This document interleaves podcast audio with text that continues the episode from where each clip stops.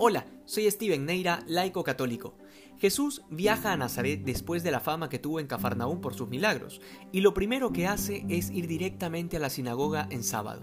Después de las oraciones acostumbradas, Jesús se levanta para leer y todo el auditorio tiene puestos los ojos en él.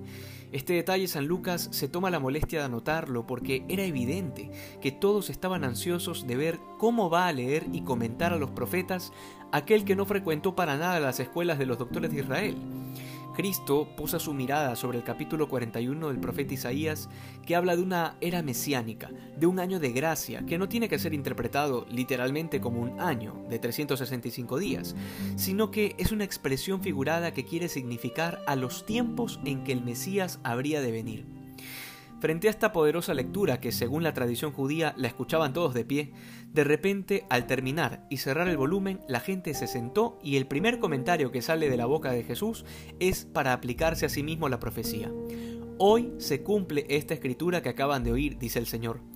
Y sin embargo, varios empezaron a murmurar si no era este el hijo del carpintero, como haciendo referencia al hecho de que era solo un hombre cualquiera de entre ellos. Sin embargo, ignoraban por completo el hecho de que el hijo de María y de José era nada más y nada menos que el Hijo de Dios, de la misma naturaleza del Padre. Sin embargo, esta actitud de negar el aspecto divino de Jesús sigue ocurriendo entre nosotros, cada vez que se habla del famoso Jesús histórico, como si la naturaleza divina de Jesucristo pudiera separarse de su naturaleza humana para estudiarla por separado.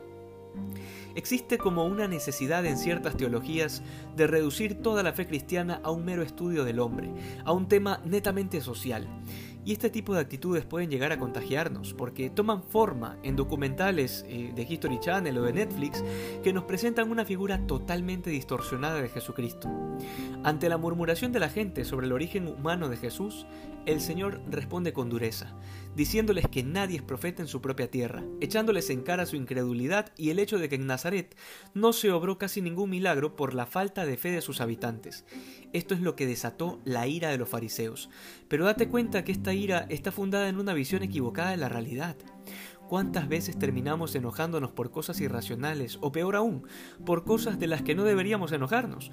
¿Cuántas veces nos fastidiamos y nos ponemos a la defensiva cuando nos echan en cara nuestros errores y defectos? Y es más, hasta justificamos nuestro enojo. Hoy el Señor nos enseña a ver las cosas desde una perspectiva divina. Quien cierra el corazón a la voz de Dios es incapaz de ver y aceptar la verdad, aunque la tenga enfrente, y en esas condiciones ninguna gracia, ningún milagro será posible.